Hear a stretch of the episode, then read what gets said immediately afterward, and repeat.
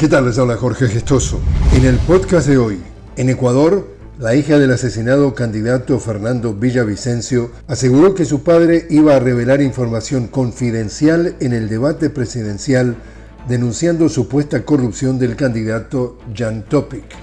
La información fue presentada en una conferencia de prensa que dio Cristian Zurita, el candidato que reemplazó a Villavicencio. Según Zurita, silenciaron por completo a Villavicencio asesinándolo para impedir que revelara un supuesto negocio ilícito de 30 millones de dólares para la provisión de cámaras de videovigilancia entre la empresa Telconet de Jan Topic con el municipio de Guayaquil. En medio de un clima de violencia y asesinatos políticos jamás visto, Ecuador celebra elecciones presidenciales anticipadas este domingo.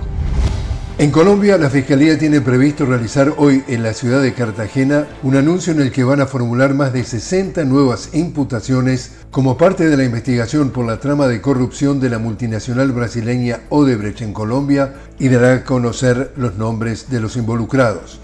Con respecto a esta trama de corrupción, el presidente Gustavo Petro ordenó a la Cancillería que utilice todos los medios de colaboración jurídica con los gobiernos de Estados Unidos y Brasil para establecer los daños y las reparaciones que la confesión del Grupo Aval genera al Estado colombiano.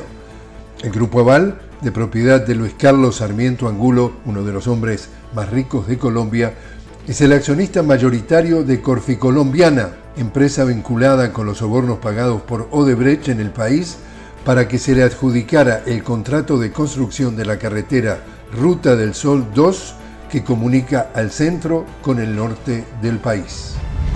Y en África, la Comunidad Económica de Estados de África Occidental, la CDAO, inicia la activación de una fuerza militar de reacción rápida para restablecer el orden constitucional en Níger. La organización realiza una reunión extraordinaria de dos días en Ghana con la participación de los jefes de Estado Mayor de todos los países del grupo para ultimar los planes de acción.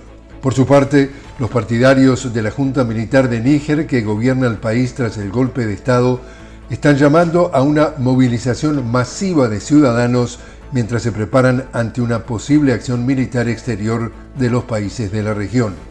Los países vecinos de Burkina Faso y Mali han declarado que cualquier acción militar contra Níger será también una declaración de guerra contra ellos. Y así es como está el mundo.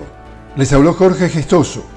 Los invito a que me acompañen en un nuevo podcast de La Noticia con Jorge Gestoso. Hasta entonces.